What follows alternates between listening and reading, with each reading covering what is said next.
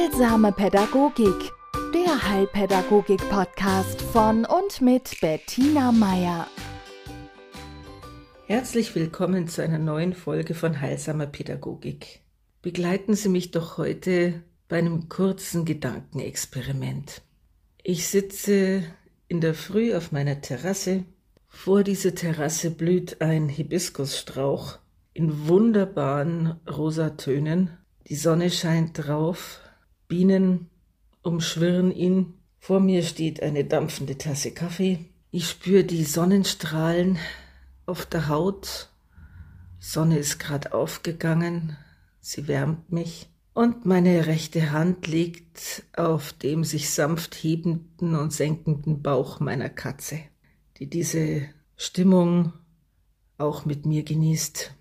Ich atme tief durch und denke, ein perfekter Moment. Das denke ich nicht nur, das spüre ich, das spüre ich bis in die Großzehe. So, und jetzt meine andere Perspektive. Ich sitze auf meiner Terrasse und denk dran, was ich heute noch alles zu erledigen habe. Ich sehe die Blumen und ich mache mir Sorgen, wie lange sie noch so blühen, weil dieser Sommer ist so dürr, so trocken. Ich sehe die vielen Blüten, die runtergefallen sind, die gar nicht zur Blüte gekommen sind vor lauter Trockenheit. Ja, ich sehe die Bienen und denke mir, um Gottes Willen, 70 Prozent aller Insekten sind ja anscheinend von uns gegangen. Das Artensterben greift um sich. Die Sonne, die meine Haut wärmt, ja, gut und schön, aber wir wissen alle, was zu viel Sonneneinstrahlung mit der Haut macht. Ja, es erhöht das Hautkrebsrisiko. Außerdem wird das Ozonloch äh, immer größer und dank des Klimawandels äh, werden die Einstrahlungen auch immer gefährlicher, also niemals ohne Sonnenschutz aus dem Haus und so. Tja, und meine Katze, die da so friedlich neben mir liegt, die ist ja auch eine Gefahr für die heimische Vogelwelt. Ja, also mein Kater jetzt nicht, aber meine Katze, ich habe zwei, meine Katze hat durchaus schon den ein oder anderen Vogel leider Gottes auch getötet. Also sie trägt zum Artensterben bei und außerdem, was weiß ich, sie ist auch noch eine Gefahr zur Übertragung von irgendwelchen Krankheiten. Ja, und da sitze ich doch glatt auf dieser Terrasse in schöner Umgebung in relativer Ruhe, während andere gerade um ihr Leben fürchten, denn es herrscht Krieg, es herrscht auf diesem Planeten immer irgendwo Krieg. Und dass ich hier genieße, das geht überhaupt nicht. Ja, angesichts des Leids in der Welt, was will ich jetzt hier sitzen? Also trinke ich meinen Kaffee möglichst schnell und äh, gehe ins Haus, um dann hektisch zu beginnen äh, mit all dem, was ich mir vorgenommen habe, was heute noch zu erledigen ist. Tja, und jetzt frage ich Sie, in welcher Stimmung, in welcher Laune in welcher Grundhaltung beginne ich hier meinen Tag? Und was denken Sie, aus welcher Stimmung heraus bin ich für meine Mitmenschen und für diesen Planeten hier hilfreich? Wie trage ich dazu bei, dass meine Umwelt sich wohlfühlt, mit und durch mich, dass Menschen gern mit mir zusammen sind oder dass ich ein sensibles Gespür dafür bekomme, was diese Umwelt, ja, sei es die Natur, seien es die Tiere, seien es meine Mitmenschen, braucht. Wie soll ich das spüren, wenn ich nicht vorher in Achtsamkeit, Achtung und Wahrnehmung war? Wenn ich diese Blume als Schönheit erkannt habe? Wenn ich die Bienen beobachtet habe? Wenn ich weiß um die Zusammenhänge, dann entsteht in mir der automatische Wunsch. Da muss ich mich nicht anstrengen, da muss ich nicht denken. Da will ich, dass das so bleibt. Da wünsche ich mir, dass diese Schönheit noch viele, viele Menschen nach mir betrachten können.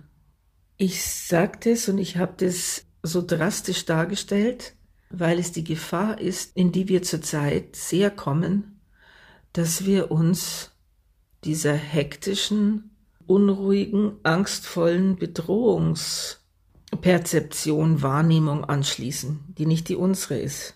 Das heißt, dass es diese, diese Dinge durchaus gibt, ja? Aber wir müssen unterscheiden zwischen dem, was es da an Schlagworten durch die Gegend zischt, ja? Artensterben, Klimawandel, Krieg, was weiß ich, was es da noch alles gibt, ja? Unsere Medien und unser Außen ist voll davon, uns mit solchen Schreckensszenarien und Bedrohungsszenarien zu versorgen. Und spüren Sie bitte mal in sich rein. Wie geht's Ihnen, wenn Sie am Morgen da sitzen und Sie äh, scrollen durch Ihre Newsletter? Ja? Und wenn Sie, und da müssen Sie jetzt noch nicht einmal äh, irgendwelche Telegram-Kanäle durchswitchen, sondern die Headlines Ihrer abonnierten Zeitungen zum Beispiel, wenn Sie das tun, oder Sie schauen sich Nachrichtenportale an. Wie atmen Sie? Was löst es bei Ihnen aus? Und wie atmen Sie und was löst es bei Ihnen aus, wenn Sie den Blick von diesen ganzen Nachrichten heben und Sie schauen aus dem Fenster? Und ich hoffe, dass äh, von Ihrem Fenster aus etwas Schönes zu sehen ist, ja? Zumindest ein blauer Himmel. Oder Sie schauen auf Ihr Kind. Sie schauen auf Ihr Haustier. Sie schauen auf Bilder, die Sie lieben. Wie atmen Sie dann?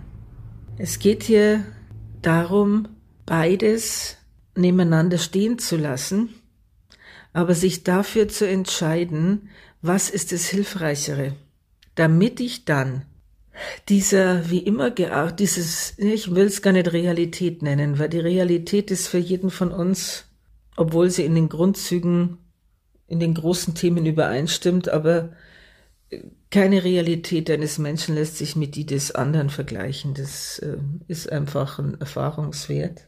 Die Sache ist, sie brauchen einen Kompass. Sie brauchen einen Mittelpunkt, von dem aus sie den immer wieder auf sie hereinstürzenden Schrecknissen zumindest medial begegnen.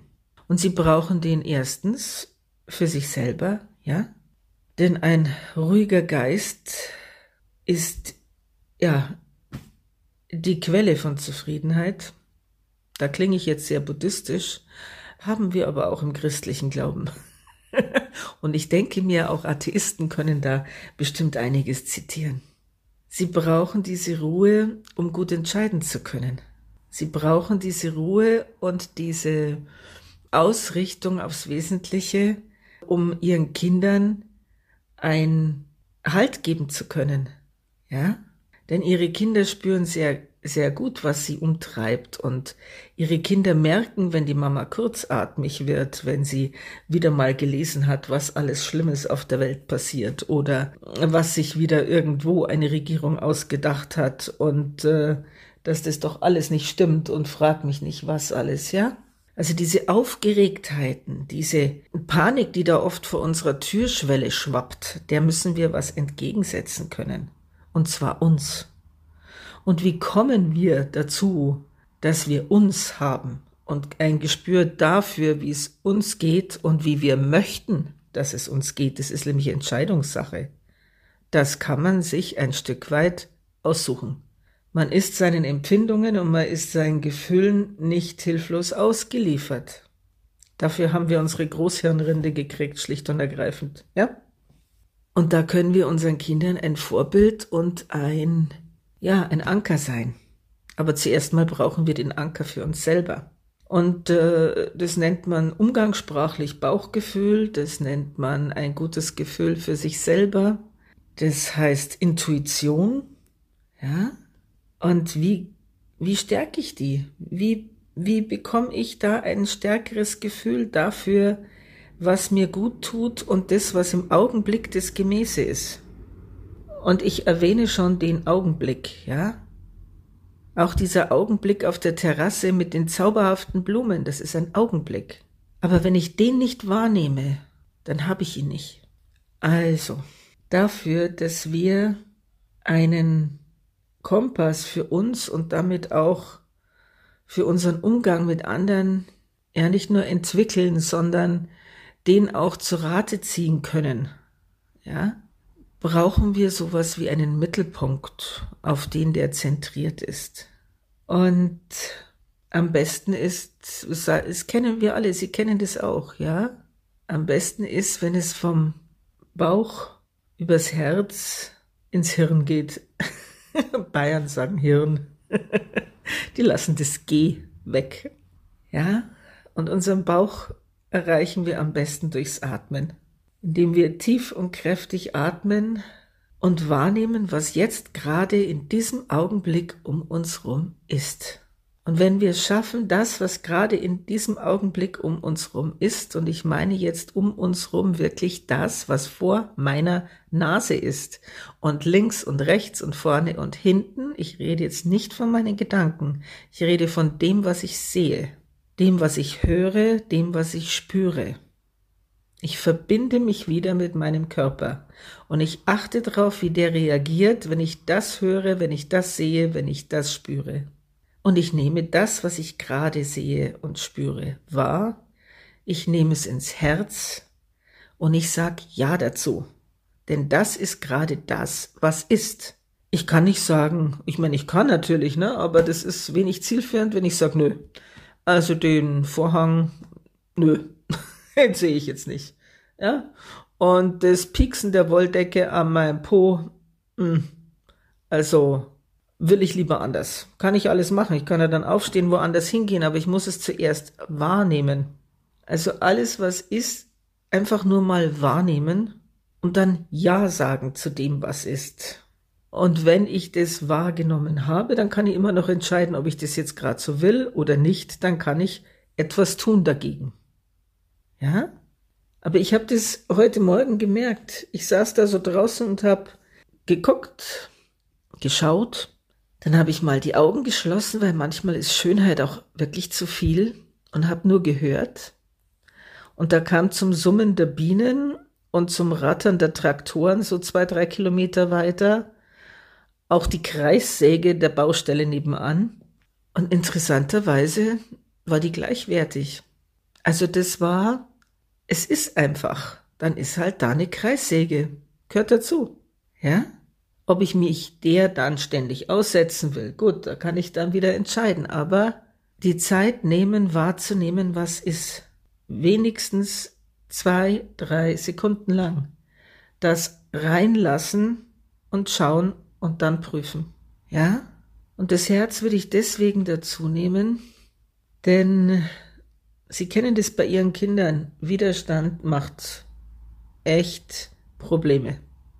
Ja? Also ein Nein ist unheimlich wichtig für Persönlichkeitsentwicklung, kostet aber auch sehr, sehr viel Kraft. Und die kann man für Dinge äh, brauchen, die dann wirklich wichtig sind. Ja? Also mit Nein sollte man nicht inflationär umgehen. Mit Ja auch nicht, aber man sollte es, in, im Zweifel bin ich für Ja. ja? Gibt diesen schönen Satz, breathe and don't resist. Habe ich neulich irgendwo auf YouTube gehört, fand ich cool spart einem viel Ärger mit sich selber. Ja? Wobei wir hier nicht philosophisch werden wollen, es gibt natürlich Dinge, da muss man widerstehen. Ja, aber die sind auch sehr individuell. Ja, ich habe ich hab mit diesem Wahnsinn, der uns da draußen zurzeit medial äh, so begegnet, auch mit einer lieben Freundin geredet. Und darüber, wie sinnvoll es ist, sich sehr genau zu überlegen, über was man sich wirklich aufregen will und wem es nützt, dass man sich aufregt. Ja, und ob ein friedvolles, ja, das, die, es ging um die Benefits, um die Segnungen eines friedvollen Geistes. Hm? Und ich weiß, es ist äh, lang nicht so einfach, wie das jetzt klingt. Aber sie kam dann drauf und da zitiere ich sie jetzt, dass dieses Außen, das uns zurzeit so fordert, von uns auch verlangt, dass wir als Gegengewicht mindestens so viel Aufmerksamkeit unserem Inneren schenken, ja? Unseren inneren Beweggründen, unseren, unseren inneren Schätzen, unseren inneren Stimmungen, denn wir sind die Narbe unserer Welt. Und wenn wir dieses Innere auch noch mit Wohlwollen mit Liebe füttern. Ja? Wenn wir das, was wir da sehen in unserem Inneren, auch noch annehmen, an unser Herz nehmen können, in unser Herz, dann ist diese Nadel unseres Kompasses immer auf Mitmenschlichkeit ausgerichtet. Ja? Das ist unser Norden. Und im Sprachgebrauch, wenn jemand auf dem falschen Weg ist oder wir sagen doch auch so nett auf dem falschen Dampfer, ja, dann norden wir den wieder ein. Dann schauen wir, dass er auf den rechten Pfad zurückkommt. Und äh, dieses Einnorden, äh, denke ich bestimmt, dass das aus dem Nautischen kommt. Ich habe es jetzt aber nicht äh, nachgeschlagen. Ja, und mir hat dieser Gedanke so gefallen, dass wenn die, ja, wenn das, was unseren Kompass, was der anzeigen soll, wenn das prinzipiell von, von Liebe gespeist ist, dass dieser Kompass hinzeigt zum nächsten. Und zwar auf eine gute Art und Weise. Weil, denn das ist es, worum es geht. Und das ist das Einzige, was uns in dieser so anspruchsvollen Zeit eine Orientierung geben kann. Denn die Nachrichten, die Dinge, die wir sehen, wir haben da oft keine Kontrolle drüber, wie wahr die sind oder unwahr. Das lässt sich heute nur noch durch, ich weiß nicht, wie aufwendige Recherchen auch nur annähernd klären, ja? Wir brauchen ein gutes Gespür dafür, wo es hingehen soll, ja? Was uns gut tut, was unserer Familie gut tut, was wir für unsere Kinder wollen. Und ich denke, jeder von uns oder viele von uns wollen, dass es hingeht zu mehr Mitmenschlichkeit wieder, zu Vertrauen, zu Hoffnung, zu einem guten Miteinander und einer, ja, und einer Sorgsamkeit unserer Umwelt gegenüber.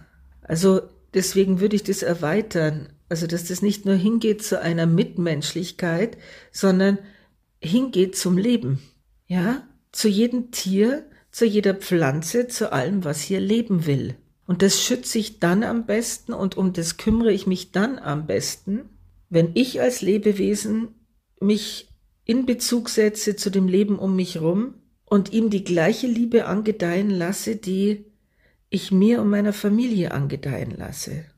Nicht umsonst sagt man ja zu seinen Kindern auch, oder ja, sagt man kleine äh, Pflänzchen, ja, oder Offspring. Oder ja, also ich hasse Gartenvergleiche in der Pädagogik, äh, gerade weil sie von Rousseau kommen, aber es geht darum, uns als Teil dieser wunderbaren Schöpfung zu sehen und als Teil dieser Schönheit. Und aus einem vollen Herzen lässt sich viel leichter was bewegen und ja eintreten, als wenn ich es aus dem Schuldgefühl rausmache oder aus Angst oder aus ja also wenn Sie, wenn Sie im Zweifel sind, wenn Sie in Angst sind, wenn Sie diese Unruhe merken, atmen Sie, ja, tief nach unten und fragen Sie sich einfach, was brauche ich jetzt? Oder schauen Sie auf was Schönes und merken Sie, wie sich Ihr Herz weitet. Im Idealfall beim Anblick Ihrer Kinder und Ihres Liebsten, Ihrer Liebsten. Ich wünsche Ihnen eine wunderschöne Woche. Heilsame Pädagogik, der Heilpädagogik-Podcast von und mit Bettina Meier.